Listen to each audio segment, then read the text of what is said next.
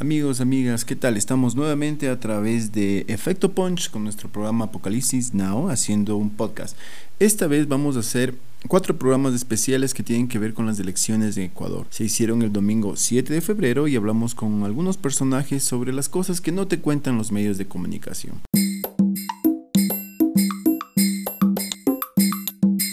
Vamos a conversar. Bienvenido Andrés, ¿cómo te va? Gracias, Eli. Súper, bien. Un poco asustado por, porque el que va ganando en las encuestas es del COVID ahorita, con, cómo va la cosa. No, no, empecemos tan, tan mal, tan bruto. Cuídense, gente, por favor, cuídense. Si salen a votar, cuídense, cuídense, por favor, tienen que cuidarse mucho. Eh, ¿Cómo le ves la ciudad? Tú ya saliste, entiendo que saliste de casa, ¿cómo, cómo te fue? Bueno, está, está un poco cautizado el, entorno, ¿no? el tráfico es súper intenso, la gente en los recintos, o sea, la cola es larga, es larga, larga, para entrar al recinto. Yo todavía no voto, pero bueno, mi novia me contó, entiendo que una vez que entras al recinto, la cosa ya está más fresca, ¿no? O sea, ya te toman los controles, la gente adentro no está aglomerada, dentro de los recintos la cosa está más, más tranquila, pero afuera sí es caótico afuera el, tráfico está terrible y la, cantidad de, personas, la cola, es, difícil de controlar.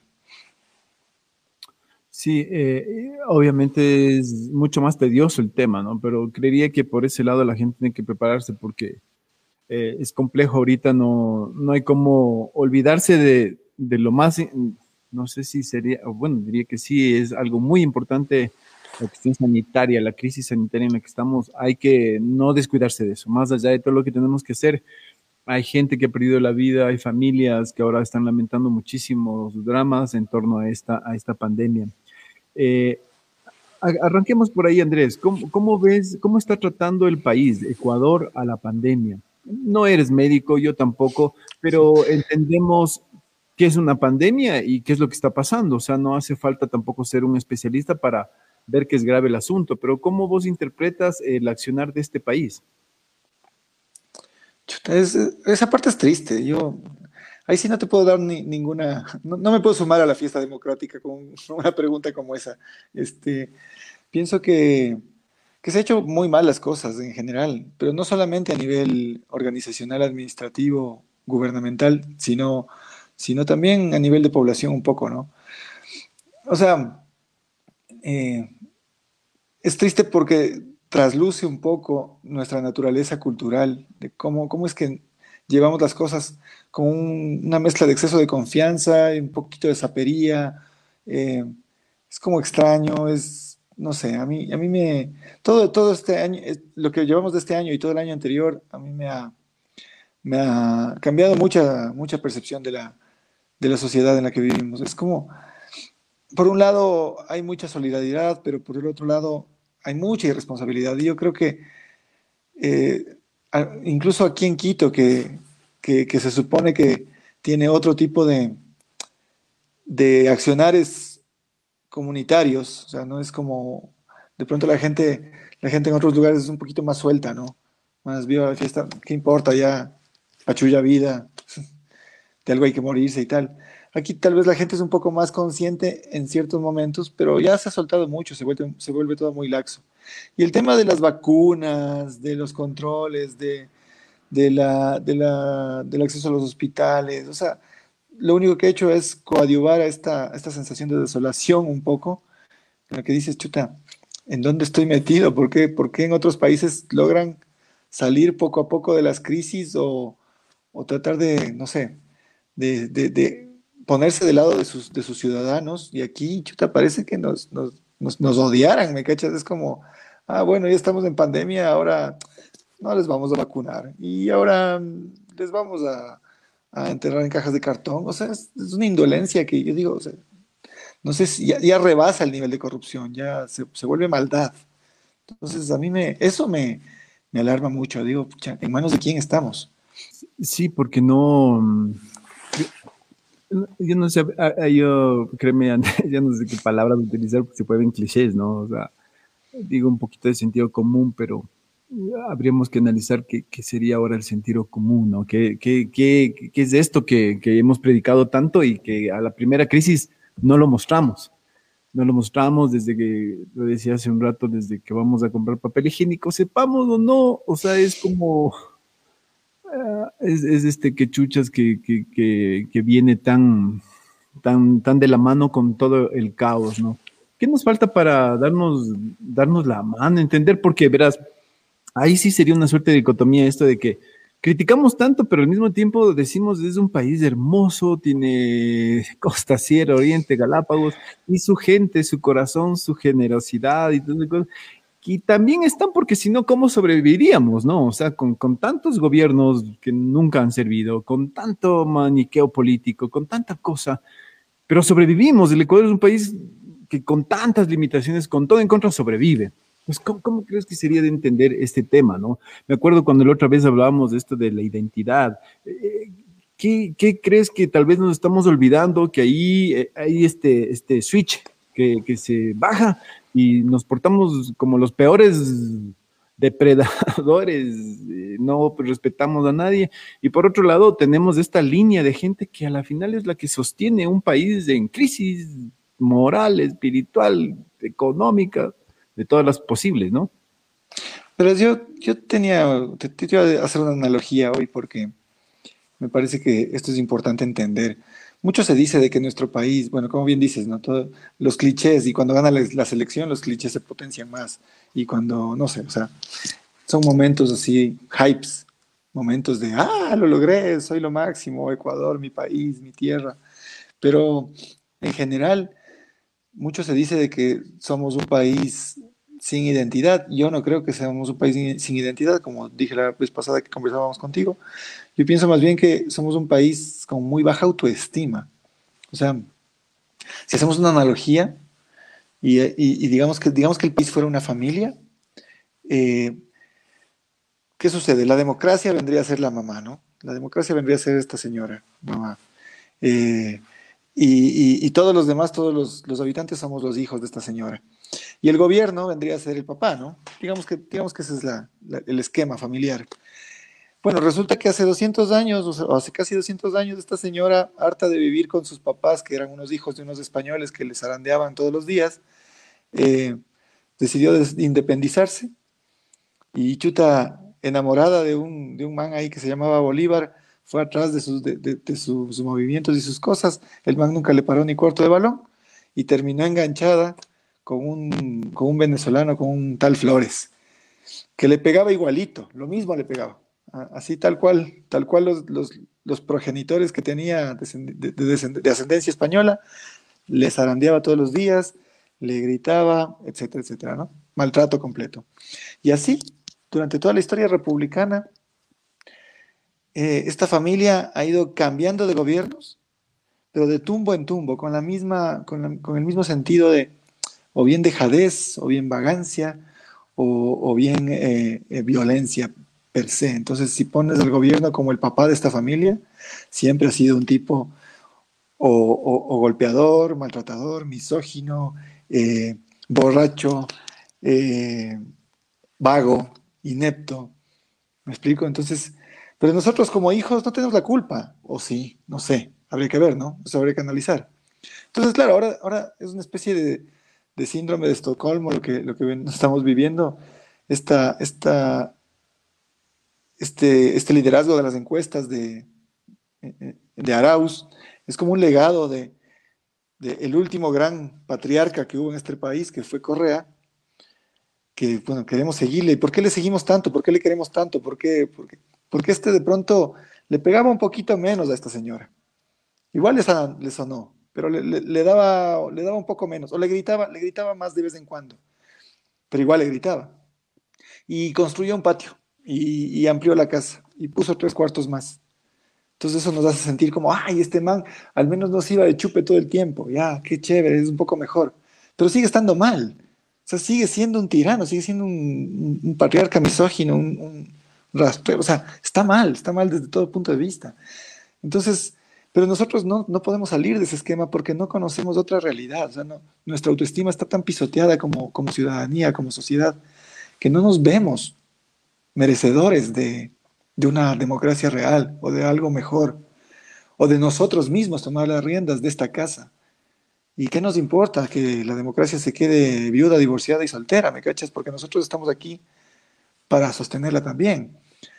Entonces, yo pienso que, tiene mucho que ver con eso, con la autoestima del pueblo. Es un pueblo que no se ve a sí mismo como, como objeto de beneficios, como merecedor de algo bueno, como, o sea, comparamos con otros países y decimos, ay, ojalá fuéramos Finlandia, ojalá fuéramos Holanda, ojalá fuéramos Dinamarca, ojalá fuéramos, no sé, por otro lado, quizás otros digan, ojalá fuéramos Dubái, ojalá fuéramos Estados Unidos. Depende de la perspectiva de cada uno. Pero ¿y por qué no somos? ¿Por qué no queremos? ¿Por qué no nos lo creemos? Y es justamente por, porque, nada, porque somos un país chiquito, bonito, con lindas montañas, con lindos restos, pero hasta ahí nomás, hasta ahí nomás.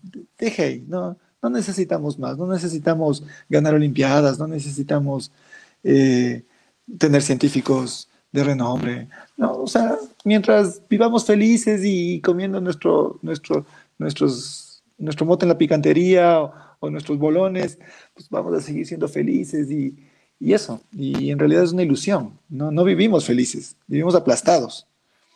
Oye, y, y en esta analogía interesante que haces de, plantear una familia con este papá maltratador, este jefe de hogar, es que todo es machista también en la familia, ¿no? O sea, tendríamos que analizar la familia, porque la familia como estructura, hay diversas ahora, son muchas, pero eh, si esta familia te das cuenta que tiene una base o un fundamento que tiene que ver desde la imposición de la cultural de la religión, entonces no, no puedes cuestionar eso, ¿no?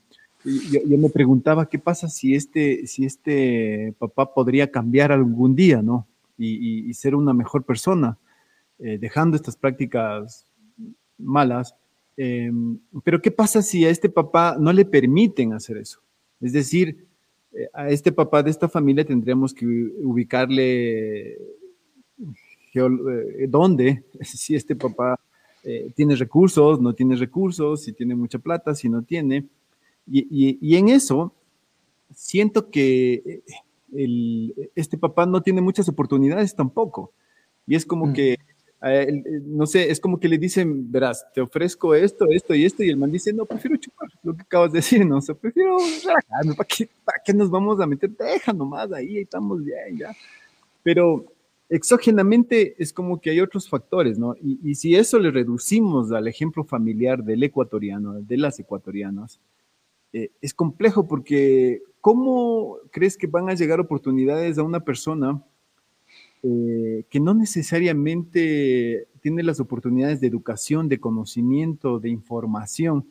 Porque ahora por tener un celular con wifi o con datos no te hace un genio, o sea, no, no hay manera.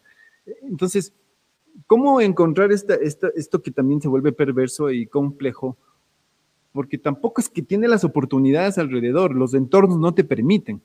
Entonces, este, este siempre está como, como tratando, pero no puede, ¿no? O a veces no quiere. ¿Cómo, cómo entender en cambio por ahí eso?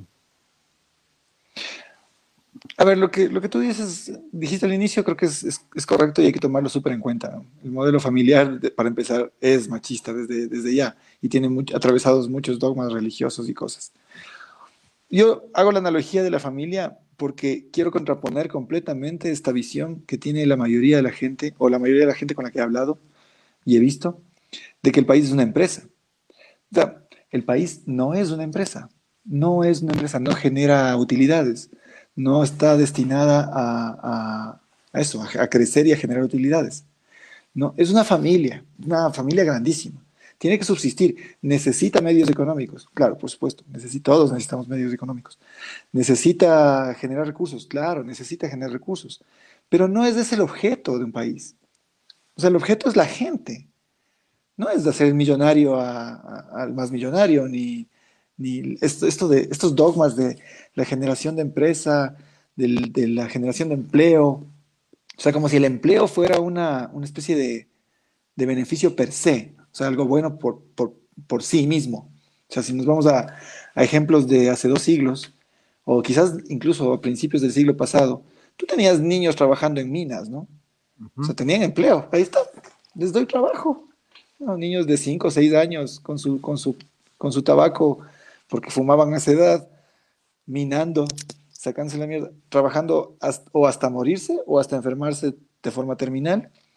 Pero lo importante es que tienen trabajo. Entonces, hay que sacarnos de la cabeza esas, esas mitologías, esa nota de el trabajo es lo importante, la generación de empresas es lo importante. No. Basta de, la, de, la, de comparar al país con empresas. Creo que es importante tener en cuenta que la comunidad la, la conformamos todos y que en esa comunidad tenemos que tener una, una visión un poco más positiva, tomándonos en cuenta, porque mucha gente que dice lo que tú decías al principio, de que el país es lindo porque tiene montañas y ríos y mares, también te dice, pero la gente es una gente de mierda. Entonces, eso es rozar el discurso fascista, ¿ya? Me explico por qué. Porque es, ah, me gusta mi país, pero no me gusta la gente de mi país. Entonces no te gusta tu país, Tu país es la gente. No es el Cotopaxi, no es el, río el Guayas, no es el Napo, no es el paisaje que, te levantas viendo. Porque, porque si es que fuera así, serías turista, no serías ciudadano. O sea, vendrías a, disfrutar de, las, de las riquezas naturales, pues entonces serías un ecoturista y un turista muy, muy sesgado, además, ni siquiera un turista real. Entonces, creo que es importante sacarnos de la cabeza esas nociones dogmáticas, porque ahora la era en la que vivimos, bien que topaste el tema de la religión, la era en la que vivimos conforma unas nuevas formas religiosas que ya trascienden al, dogma, digamos, eh, judeocristiano, ¿no? O sea, ya no importa, yo no creo en Dios, pero pero creo en, el libre mercado. O sea, para, es exactamente igual de dogmático. No hay nada que lo demuestre, no hay ciencia que lo avale. Entonces, eh, el dinero viene a ser una especie de nuevo Dios, los bancos vienen a ser una, nueva, una especie de nuevos templos y el libre mercado, el dogma. Saquémonos eso de la cabeza y empecemos a construir, sin importar la ideología, no importa ya. Saquémonos también de la cabeza esto del socialismo. Construyamos algo para nosotros, por nosotros y para nosotros, desde nuestra perspectiva, desde nuestra visión. Que se llame socialismo, se llame capitalismo o se llame glugluditismo, da exactamente lo mismo. Lo importante es que nos sirva y que nos una como comunidad y que nos ayude a ejercer la democracia. Porque la democracia no es ir a votar. De hecho, sí, sí. Solo quería hacerte ahí una pregunta, a ver si, si, si desentrañamos un poquito antes de ya meternos a la otro, porque dijiste algo muy interesante, ¿no? Y que es digno de, de, de, discutirlo. Cuando haces este ejemplo y dices, no me gusta el Ecuador por todo lo bonito que tiene, pero menos su gente, o sea, la gente es una mierda. Totalmente de acuerdo que estás ya rozando un discurso fascista, ¿no? Y, y, y tal vez suene hasta bonito, suene hasta tentador el discurso. Pero, ¿qué pasa también cuando creemos eso, porque la humanidad nos ha enseñado eso, ¿no? Que somos los humanos y los animales y los recursos naturales están para nosotros. Mm. Y tampoco valoramos el medio ambiente. Entonces, ¿cómo encontrar ese equilibrio? Porque es decir, sí, o sea, Ecuador es su gente, pero sí es el nevado, o sea, sí es el chimborazo, o sea, sí es la selva. Por eso es que ya se acabaron el hielo del chimborazo en jugos en el mercado de Riobamba ya se acabaron el petróleo, ¿no es cierto?, tomándose. Se están fumando la selva. Eh, ahorita ya no sabemos qué más. Y, no solo es el Ecuador, es del mundo, es del planeta en su globalidad, ¿no? Entonces, ¿cómo entender ese, e, esa suerte de, de, problemas que se unen también al hecho de valorar y entender a las personas? ¿No crees que también es importante de revisar eso y que se tome en cuenta o, o por dónde lo abordamos? Sí, lo que tú dijiste, dijiste equilibrio y esa, esa palabra me parece clave. O sea, porque tampoco es cosa de negar nuestra, nuestra naturaleza, ¿no? O sea, porque dice al otro extremo, es decir, no, los humanos somos cáncer para el, para el planeta Tierra, los humanos somos la destrucción, somos un virus, eh, tenemos que dejar de, procrear y, dejar de existir y, y eh, finalmente es un discurso que no se sostiene porque es un poco, o sea, puede ser, idílico en un momento porque dice, bueno, vamos a proteger la naturaleza de X y Z, pero en realidad eh, está, negar esa realidad también es dañino. Yo pienso que es importante tomar en cuenta que nosotros también somos animales, también somos parte de la naturaleza, unos más animales que otros, pero en general todos animales, este, pero somos parte de la naturaleza somos parte del entorno, somos parte de este país. Y, y como, como, como parte natural de, este país debemos procurar que el sistema, y no el sistema social, sino el sistema, digamos, natural, eh, persevere. Y para que ese sistema natural persevere, tenemos que hacer modificaciones en el sistema social. Entonces, ¿cómo, cómo hacemos? Pues nada, podemos tomar como ejemplo otros países y ver qué hacen, pero no importar modelos, porque eso ya hemos visto que no funciona. Y también podemos involucrarnos un poco más. O sea, yo pienso que es importante que la ciudadanía empiece a, a tomar parte de la democracia. A decir, ok, desde chiquitos, no hace falta que te afilies a un partido, no hace falta que te afilies a un movimiento, ni que, ni que seas presidente del grado, ni sea, estas cosas, ¿no? Que te enseñan desde chiquito, sino, sino que más bien eh, exijamos los derechos que nos otorga la democracia que se ha construido hasta ahora. O sea, es decir, hasta ahora tenemos un marco legal, una constitución, eh, una serie de leyes, una serie de, instituciones que funcionan de X, mal o bien, casi todas mal, pero en todo caso ahí están. Hagamos uso de las instituciones, hagamos uso de la, de la, de la legalidad, de las leyes, de las normas, de la constitución. Exijamos nuestros derechos en ese marco o sea, no puede ser posible que nos pasemos colgados de Coavisa o de Teleamazonas o de cualquier otro canal, me da lo mismo, viendo cómo nos dan pensando, cómo nos dan decidiendo, cómo nos dan eh, sacando conclusiones incluso, y nosotros bien campantes lo único que hacemos es indignarnos. O sea, ¿qué onda? Por ejemplo, ahorita el caso del, del ministro de Salud. Agarró, prometió 80 mil vacunas, llegaron 8 mil, no, las 80 mil no, funcionaban igual. Y lo primero que hizo fue ir a vacunar a su familia. Ya, qué, chévere. Es indignante, claro que es indignante. Pero ¿qué vamos a hacer nosotros al respecto? O sea, ver las noticias y decir, uy, qué indignante, eso no es suficiente. O, este, no, hay que, hay que tomar las riendas, hay que ver qué recursos se pueden emplear, qué se puede hacer, a quién se puede acudir para, establecer, para, para entablar una demanda, para, para, no sé, para enjuiciar este tipo de acciones? ¿A qué medio se puede acudir para poner voz a este asunto y decir, a ver, ¿qué vamos a hacer al respecto? No decir solamente qué mal que está y qué terrible, porque de eso se nos ríen. O sea, el día de mañana, este ministro o quien sea, o cualquier otra autoridad, toma esa indignación y dice, bueno, pero yo ya, ya hice lo mío y, y, por último me voy a vivir a Miami y lero lero. Entonces, ¿Cómo evitamos esta burla? Es simplemente empezando a creer en nosotros como comunidad, no como autoridades. Y, ahí no crees que también el, mea culpa es nuestro. O sea, es decir, volviendo al ejemplo de la naturaleza, ¿no? Yo digo, qué, qué triste es que siendo un país tan lleno de naturaleza, nosotros no logramos esa o sea, es que nadie te habla de la naturaleza del Ecuador. Sí es bonito el volcán, pero en la foto de Facebook, o sea, pero, pero no es que si mañana le pasa algo al volcán, vamos a hacer algo, porque mm, no lo hacemos. O sea, recién hubo estos casos, derrames de petróleo, hubo represas, espacios que por el descuido y no mantenimiento se fueron abajo de esta cascada del Ángel.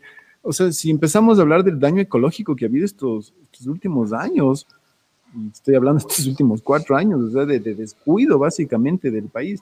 Es terrible, ¿no? Pero yo digo, eh, eh, topábamos el tema de la religión y creo que está enlazado porque eh, un poco las religiones o los dogmas lo que hacen es renunciar al ser, ¿no? Entonces tú renuncias a ti, haces justamente esto que estamos haciendo ahorita, que es este llamado de atención a dejar de solo indignarnos. O sea, dices, sí, pero ¿cómo me afecta a mí? ¿Cómo me afecta? Porque mañana no vamos a trabajar en tres meses normalmente, o sea, no va a haber reactivación económica. Nosotros decimos allá, yo no soy pero estamos jodidos porque sin vacunas este país no va a funcionar.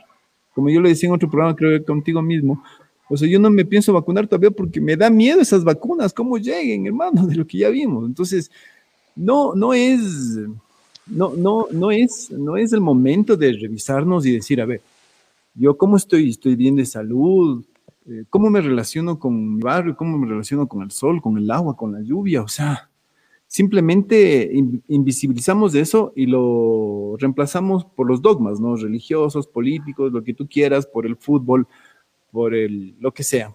Y, y, no logramos esta revisión que nos hace como un día levantarnos y decir, a ver, quiero un buen aire para respirar, entonces no contamino, no, no, no desperdicio el agua, y en fin, o sea, ¿qué le falta al, al, ecuatoriano eh, para, a las ecuatorianas, a los ecuatorianos para, para entender esto, no? Y, te voy a poner un, un, ejemplo chiquito aquí en esta línea para poder seguir desarrollando.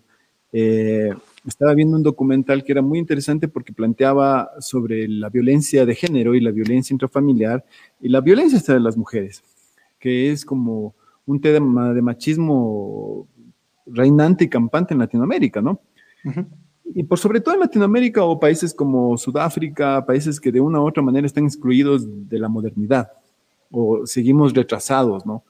Eh, el Alexis Oviedo decía que venimos como bien atrás de esta ola y no nos podemos trepar a la ola y avanzar, ¿no? Entonces, eh, eh, en ese ejemplo, solo para darte esto y lo vas a desarrollar, Andrés, este como te planteaba, ¿cómo le hablas a una persona de género? ¿Cómo le hablas a una persona de lo que es la violencia intrafamiliar? ¿Cómo tratas de llegar a un discurso cuando muchos países y muchas personas de esos países tienen un alto índice de desnutrición infantil. Es decir, eh, desde que nacieron, no, no pudieron en esta etapa de dos años, que es crucial, de cero a dos años, tener un buen alimento, tener un, vitaminas, tener vacunas, tener todo a tiempo para que su desarrollo cognitivo sea el, el, el, promedio ¿no? del humano para que desarrolle. Porque, ¿qué pasa que si a un niño le alimentas después de los dos años, le puedes dar todos los días lo que tú quieras, pero no le va a servir para el desarrollo intelectual. Entonces, ¿qué pasa? Que tenemos comunidades que, intelectualmente no están bien desarrolladas, sistemáticamente. Entonces, solo sirven para, para todos estos, estos trabajos de maquila prácticamente, ¿no? Entonces, ¿en qué momento es que no, no logramos captar esta, esta, esta línea que es, un eje transversal que afecta ¿no? a, las, a la sociedad. O sea, yo creo que tenemos que tener un poquito más de compasión con nosotros mismos. O sea, me parece que necesitamos una megaterapia grupal. O sea, de verdad, sacarnos un poco esos cucos de la cabeza. Dejar de pensar que somos incapaces. Porque los conceptos, por más complejos que sean, se pueden entender. O sea, por ejemplo, tú hablas del, tema de género, ¿no es cierto? ¿Cómo le explico equidad de género a una comunidad que, no sé, que de pronto vive de pegarles a los guaguas? No sé, me, me invento cualquier cosa, ¿ya? Es nada, con, palabras sencillas y, con cariño, con cierto cariño, porque estamos mal acostumbrados al maltrato. Entonces pensamos que el maltrato es una forma de excelencia, es una forma de obtener excelencia. Y creo que ahí estamos súper equivocados. O sea, necesitamos, si te pones tú en el, en el, en terreno, digamos, a preguntar a la gente de a pie, normal y corriente, ¿qué necesita este país? Es, lo que te van a decir seguramente es que necesita un presidente con mano dura. O sea, es que necesitamos parar la corrupción, pena de muerte a los corruptos, no sé, cualquier cosa de estas, ¿no? O sea, necesitamos castigos, y, esta necesidad de castigos es patológica, creo yo. Es algo que necesitamos resolver internamente, primero nosotros mismos y luego con nuestras comunidades, y hablar y decir, a ver, a ver, no, ¿por qué necesitamos castigos? ¿Qué onda? ¿Qué onda? ¿Castigarnos de qué? ¿O, maltratar a quién? ¿Por qué? Hablemos como personas, tratémonos como nos gustaría que nos traten. Sales a la calle, es, algo bien difícil de lograr, ¿verdad? O sea, aquí en Quito, sobre todo, el tema de la conducción es, es el infierno, ¿no? O sea, porque en todo lugar, en toda ciudad, tú ves que es un poco caótico, pero aquí la gente anda así. Entonces, todo el mundo está permanentemente así. Entonces, incluso yo, ¿no? Sales, se te cruza alguien, le va a putear. Tengo que putearle porque hay que educar a esta persona. Entonces, le clavo el pito, le saco el dedo, le grito y tiene que entender que eso que hizo está mal. yo digo, entiende que eso está mal cuando le gritas, le pitas y le sacas el dedo, o más bien lo que genera es una aversión completa hacia ti, no dice, un desgraciado cabrón, no sé qué pasó, se me cruzó y encima me, me, me mandó a la mierda. Entonces, esa dinámica que tenemos con los otros es súper nociva, que parece sencillo, simplemente, ah, se me cruzó un tipo en el, en el, en el, en el semáforo. Bueno, no es tan grave primero. sea, lograste frenar, no pasó nada, listo, ok. Si hubiera habido un choque, pues habría que hablar en otros términos, pero no pasó nada, ok. pasa el susto, nos calmamos, cualquiera se equivoca.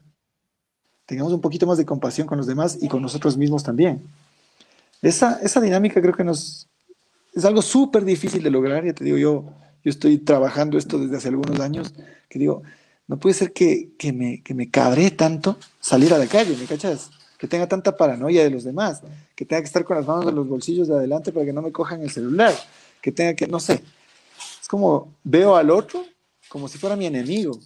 Y entonces aquí en, la, dinámica electoral pasa lo mismo. El que vota por otra cosa es un imbécil, es un idiota, es un borrego, es un retrasado.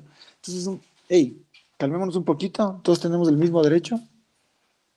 Podemos construir esto independientemente del man que le toque, le toque estar arriba. Podemos construir un mejor país, aunque nos toque el peor de la lista, de la lista de 16. Aunque nos toque el más sátrapa de todos. ¿Podríamos hacer algo nosotros con eso? Sí, sí podríamos. Sí, eh, yo, yo te escucho atentamente porque eh, eh, es esto que hablábamos, ¿no? También es esta, estas circunstancias que nos hacen creer que solo nosotros tenemos la razón. O sea, y, no tenemos. O sea, hay un montón de opiniones, un montón de variantes en este momento, sobre todo en el país, que, que, nos asustan, ¿no? Nos asustan porque tampoco tenemos esa capacidad. O sea, tenemos una capacidad de admiración, pero no de reacción. Y, y tampoco, y tampoco nos han permitido, ¿no? Tampoco nos permiten esta capacidad. Eh, cómo encontrar un rumbo para que no, para que al menos encontremos unas ciertas condiciones, ¿no? Y, ahí sería de plantearles a los políticos, pero los políticos no, no se les ve con ese interés, ¿no? Por eso el, voto nulo crece o ha crecido. Y, pero igual hay, hay, un alto porcentaje de gente que prefiere un Mesías, ¿no? Prefiere estar como estar. Eh, desde esa perspectiva, cuando ya la polarización no solo son los que están a favor y en contra, sino hay una creciente eh, insatisfacción o disidencia con el sistema actual. ¿Por dónde nos vamos? Eh, por ejemplo, si viene el voto nulo, el voto nulo, si es que ganara, no, no, puede ser una posibilidad, está ahí esa posibilidad. Eh, ¿Quién se va a poner de acuerdo? O sea, ¿quién, ¿quién nos va a gobernar? ¿A quién le damos chance? ¿por dónde empezamos? Porque hay que empezar de alguna manera, ¿no? Porque eh, aspiramos muchísimas cosas que tal vez no se darán para nosotros, sino para los que vienen después, pero ¿por dónde empezamos? ¿Cómo, cómo arrancar en este momento, no? ¿Qué crees tú? Empezar, empezar a cambiar conceptos. O sea, para empezar, dejemos de buscar a alguien que nos gobierne. Lo que necesitamos es alguien que nos ayude a administrar los recursos del país, que es muy distinto.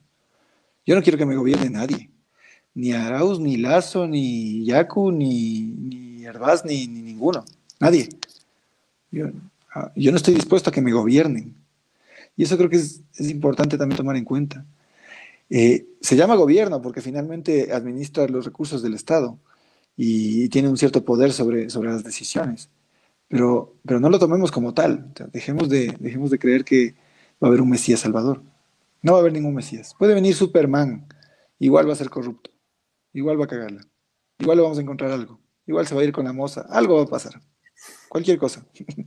Entonces, ya basta, ¿no? O sea, dejemos de depositar nuestra fe en gente que finalmente es como nosotros. O sea, cualquiera de nosotros en un puesto de poder, de pronto haría algo parecido. Cínicamente, este señor que sí nos gobierna bien detrás, este señor dueño del Banco del Pichincha, lanzó un tweet después del escándalo de, las vacunas diciendo que él haría lo mismo. Claro, obvio, él haría lo mismo.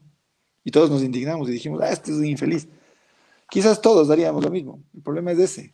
El problema es que no tenemos en cuenta al vecino, al de al lado, al de la, a, la gente que está dentro de esta comunidad llamada Ecuador, necesitando más que nosotros en determinado momento. Parar un poquito esa, esa ansia de, de tener más, de tener poder, o de lo que sea. ¿Me explico?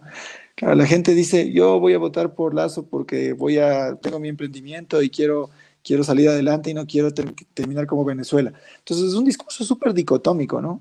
Por un lado, voy a terminar como Venezuela, que es un dogma también. Y por otro lado, generación de empresa y prosperidad. Que también es otro dogma.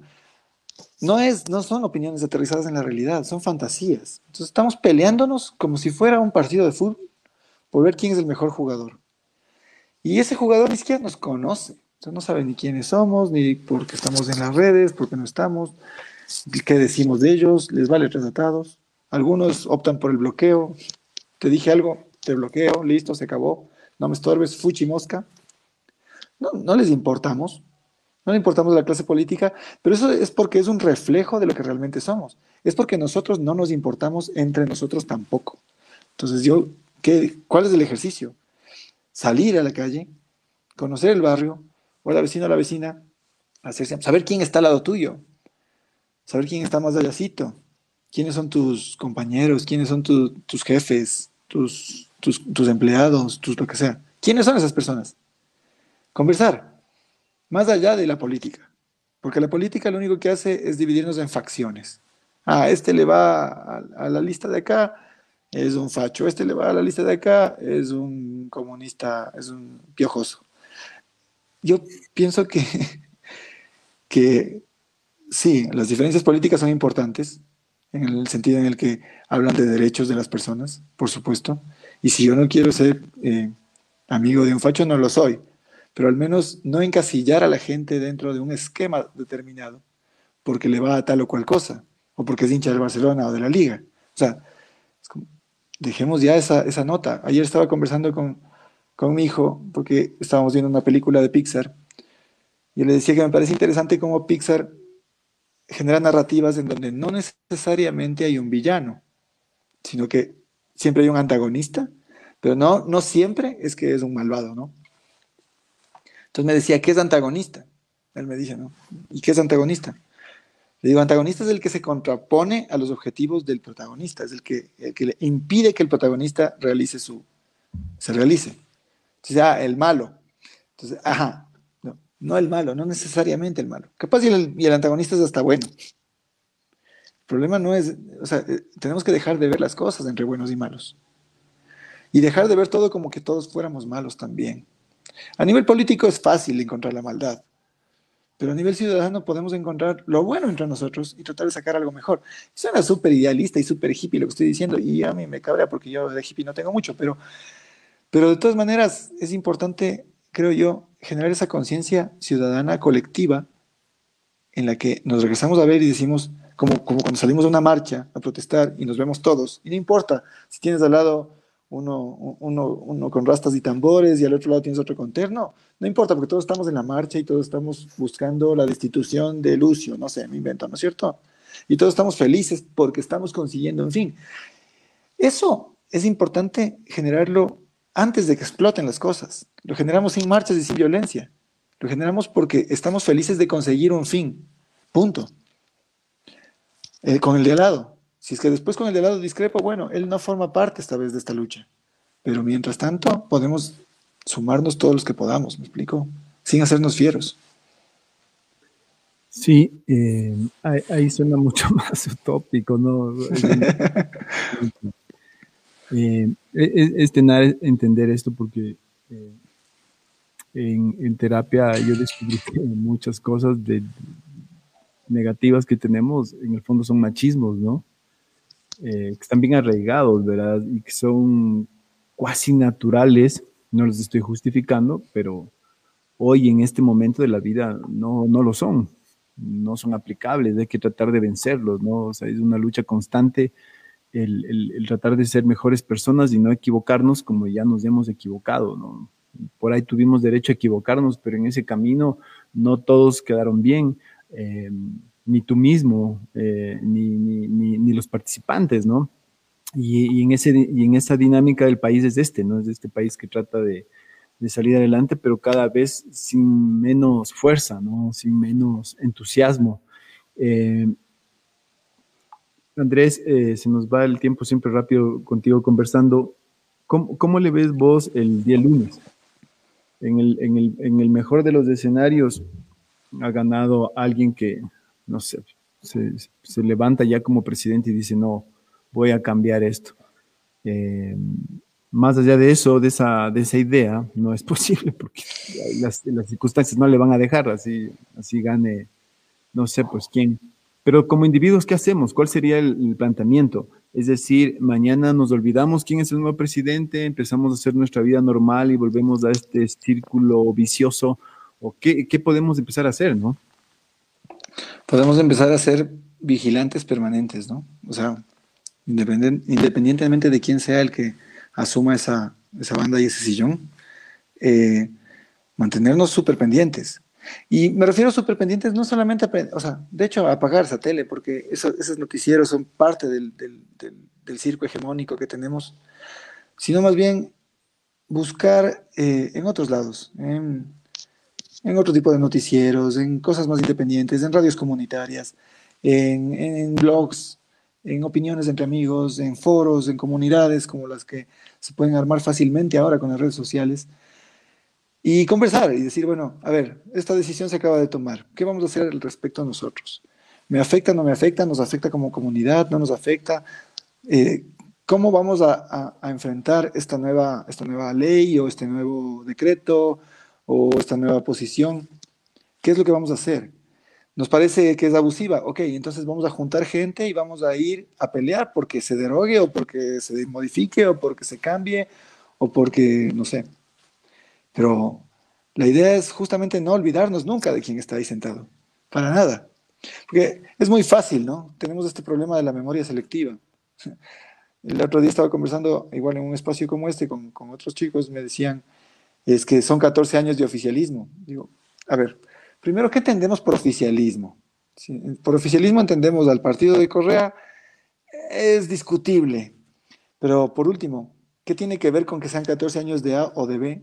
si lo que tenemos es un resultado catastrófico. O sea, en estos cuatro años el gobierno ha sido nefasto, nefasto, sea de quien sea. O sea, el partido de quien sea o quien lo haya posicionado, los responsables son los que están ahí visibles de la cabeza.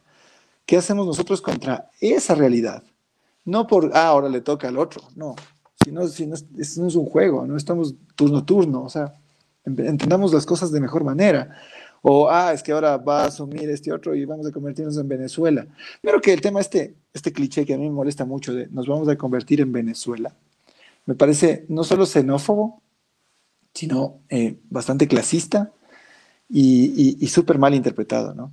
Yo no defiendo el, el, sistema venezolano, me parece que Maduro es absolutamente una bestia, pero, pero pienso que nosotros ponernos en ese espacio cliché, dogma de vamos a convertirnos en eso, primero que no tiene un asidero ni un fundamento y segundo que es súper mala onda de nuestra parte decir algo así, ¿no? O sea, pongámoslo de otra forma, vamos a irnos a una crisis más grave, vamos a hundirnos más, vamos a tener menos, menos eh, oportunidades y qué sé yo, pero es, es, mejor empezar a conversar desde, desde zonas más objetivas, ¿no? O sea, no importa si es que usas malas palabras, no usas malas palabras, usas insultos, no usas insultos, pero sí desde una objetividad, no desde que asumir que X o Y cosa es mala o buena. Pero, a ver, Andrés, aclaremos esto. ¿Por qué vos dices no, no fortalecer este discurso en contra de Venezuela? A ver, si analizamos Venezuela es un país que está en caos y por Latinoamérica tenemos millones de desplazados. Sí. ¿Ya?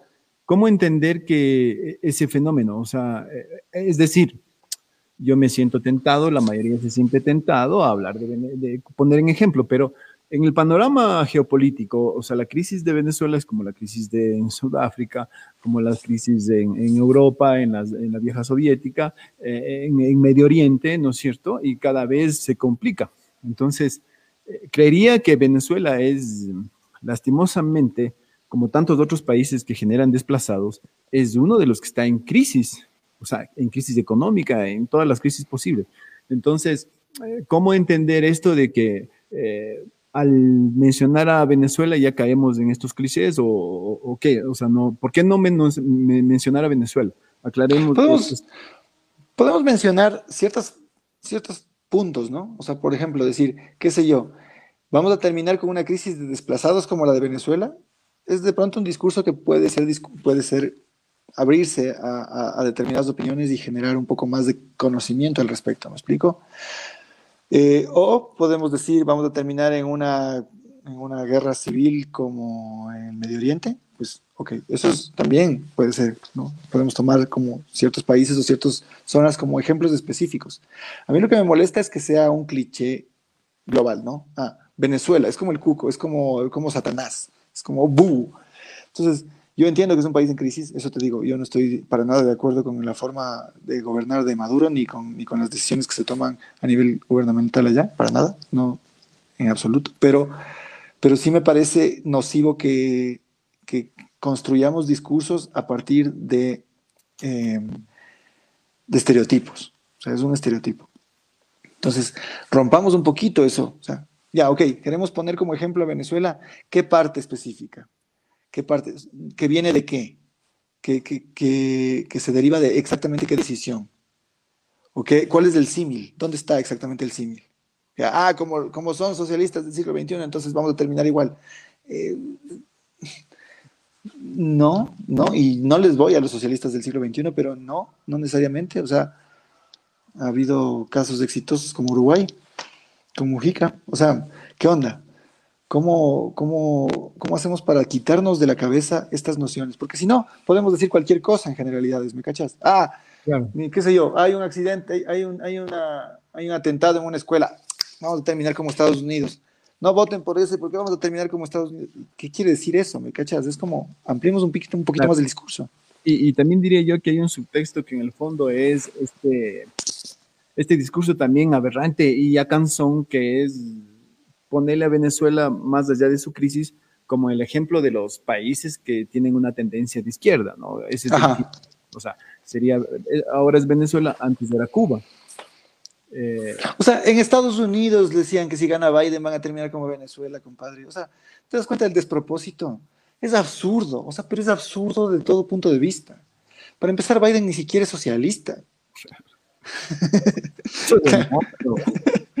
es demócrata nomás, es súper de derecha. Súper de derecha. O sea, pero, pero ese cuco se ha expandido a nivel mundial. En Europa, en España, los noticieros hablan de Venezuela, en Estados Unidos hablan de Venezuela, todo el mundo habla de Venezuela, ¿no? Y es como, ¡ah! Venezuela es el cuco del, del, del, planeta.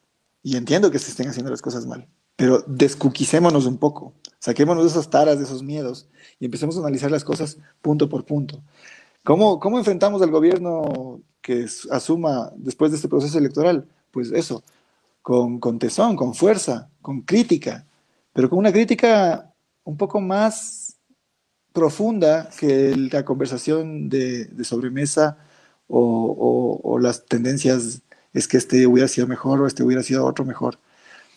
Por ejemplo, un gran ejemplo es, el municipio de Quito. O sea, por, por no darle el gusto a Barrera, que nos caía terriblemente mal, terminamos poniendo en la alcaldía a un señor que no tenía absolutamente nada que hacer ahí.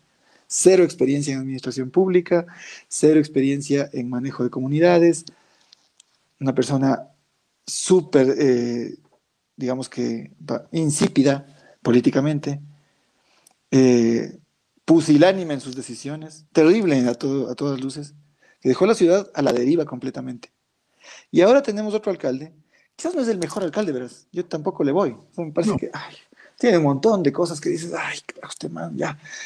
A, ah. mí me desilusionó, ¿ah? Eh, sí, sí. Eh, al menos en la crisis también, pero es como que lastimosamente no, no les dejan, o sea, no, no hay manera, no hay manera. Pero entonces, claro, no vas a decir, ah, es que esta es una bestia en general, sino, ok, esto que hizo de, la, de, la, de las corridas de toros me parece fantástico, le aplaudo de pie esto otro que hizo de la concesión del, del, metro que no está bien, pues está mal. Entonces, pero vamos analizando las cosas punto por punto. No dependamos de las personas, sino de las decisiones políticas que tomamos en conjunto. Porque si no, esto no es una democracia. Esto es un caudillismo cualquiera como toda la vida ha sido. Empecemos a forjar democracia tomando decisiones en comunidad. Eso es todo. Sí, eh, hay, hay, si no, si utópicos, ¿no? Eh, pero el camino es la comunidad, o sea, suena, igual suena en cliché bonito, pero a, la final se necesita que, que miremos más al entorno, o sea, así de simple, o sea, hay que, hay que mirar porque los daños que se vienen van a ser complejos con el que esté.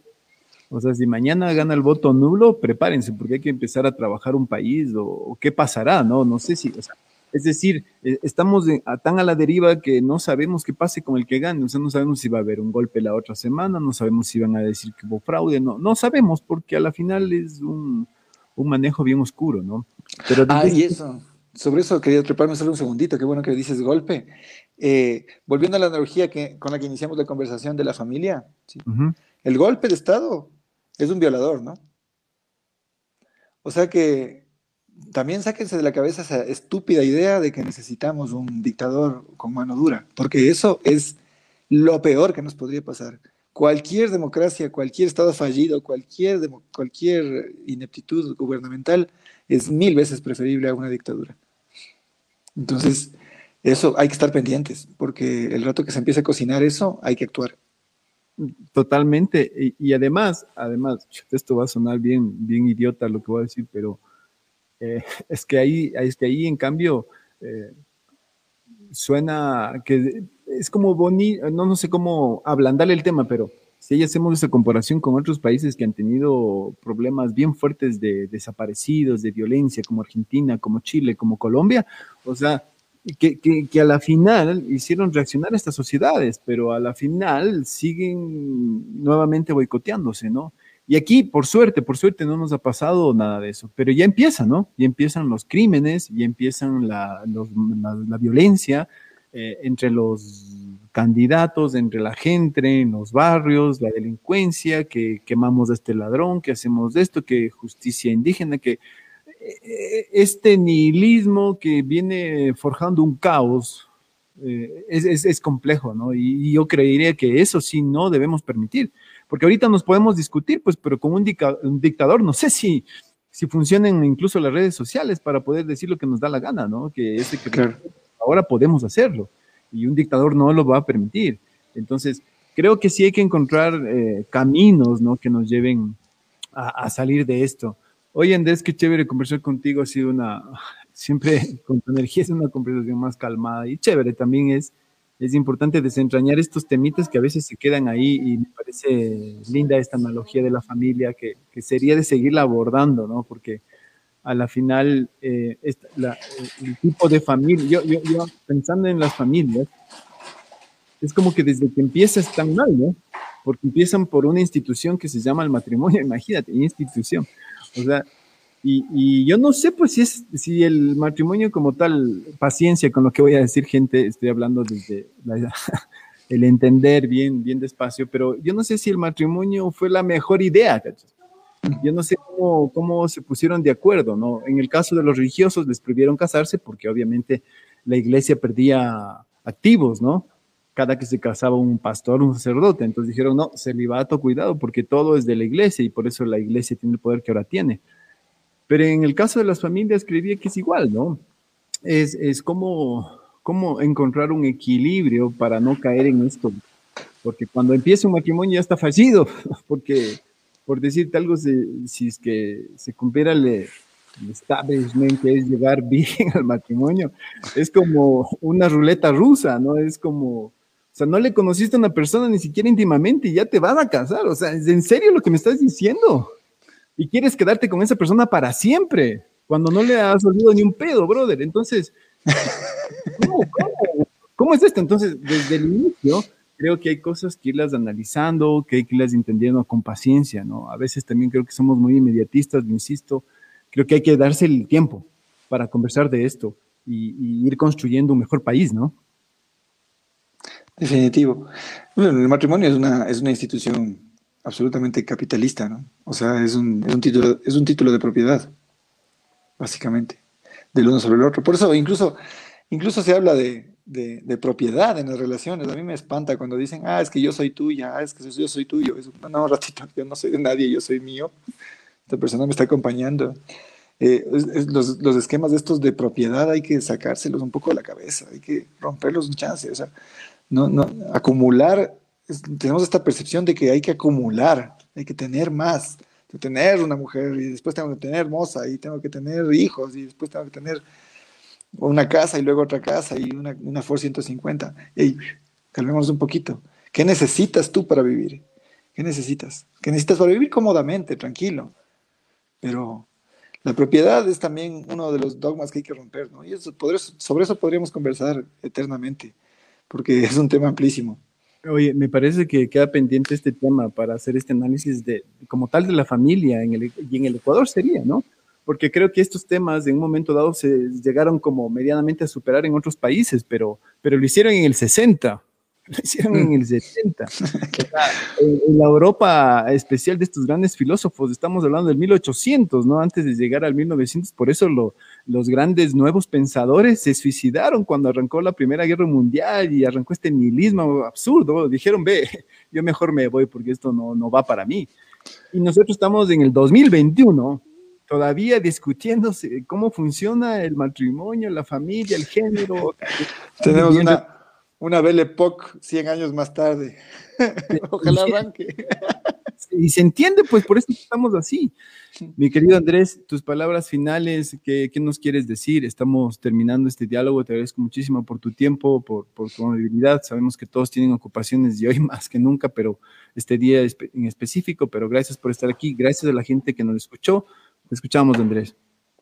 No, gracias a ti, Eli. Yo, encantado siempre. A mí me parece que tu espacio es, una cosa súper bacán porque es eh, muy plural y muy, muy abierto y, necesitamos más espacios de estos. Y, justamente hacia allá va mi, mi, última reflexión. Es que creemos más espacios. De hecho, ya me estoy cotizando un micro. Voy a hacerme un podcastito, creo, porque creo que es importante empezar ya a hablar y a escucharnos entre todos. Y ahorita tenemos la tecnología y tenemos las, las posibilidades como para todos poner un granito de arena en la conversación y decir, bueno, deshagámonos de esta, de esta mafia, de esta, la, la, más nociva, creo yo, para este país, de esta mafia de los medios de comunicación. Porque, y en eso yo voy a, decir que, Correa se quedó corto con, el tema de, de, decirles prensa corrupta. Yo pienso que es prensa, delincuente, prensa criminal, prensa mafiosa. Entonces, dejemos de ya centrar nuestras conversaciones en, en estas plataformas, creemos nuestras propias conversaciones.